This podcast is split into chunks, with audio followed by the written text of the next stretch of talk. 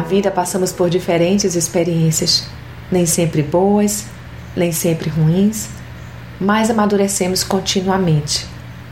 Fora da presença de Deus, as experiências boas são só boas e as ruins são desesperadoras e angustiantes, intensificadas pelo fato de não ter um porto seguro onde atracar a vida.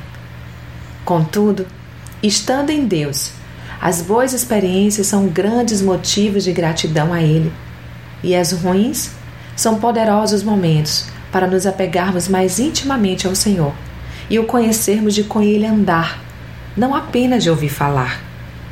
O sofrimento para quem está na presença de Deus é tempo de crescimento espiritual. É tempo de usar da fé e contemplar o seu miraculoso agir.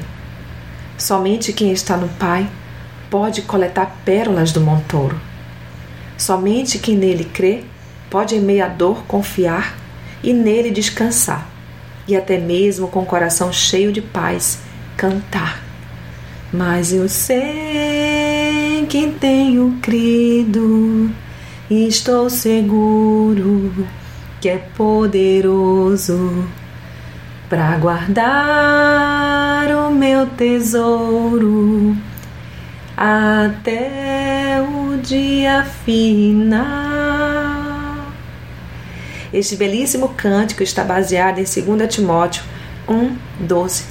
Então, amada, entregue-se a Deus e desfrute desta paz que, independente das circunstâncias, permanece viva, pois não se trata da paz que o mundo prega, mas da paz de Deus, que excede todo entendimento humano.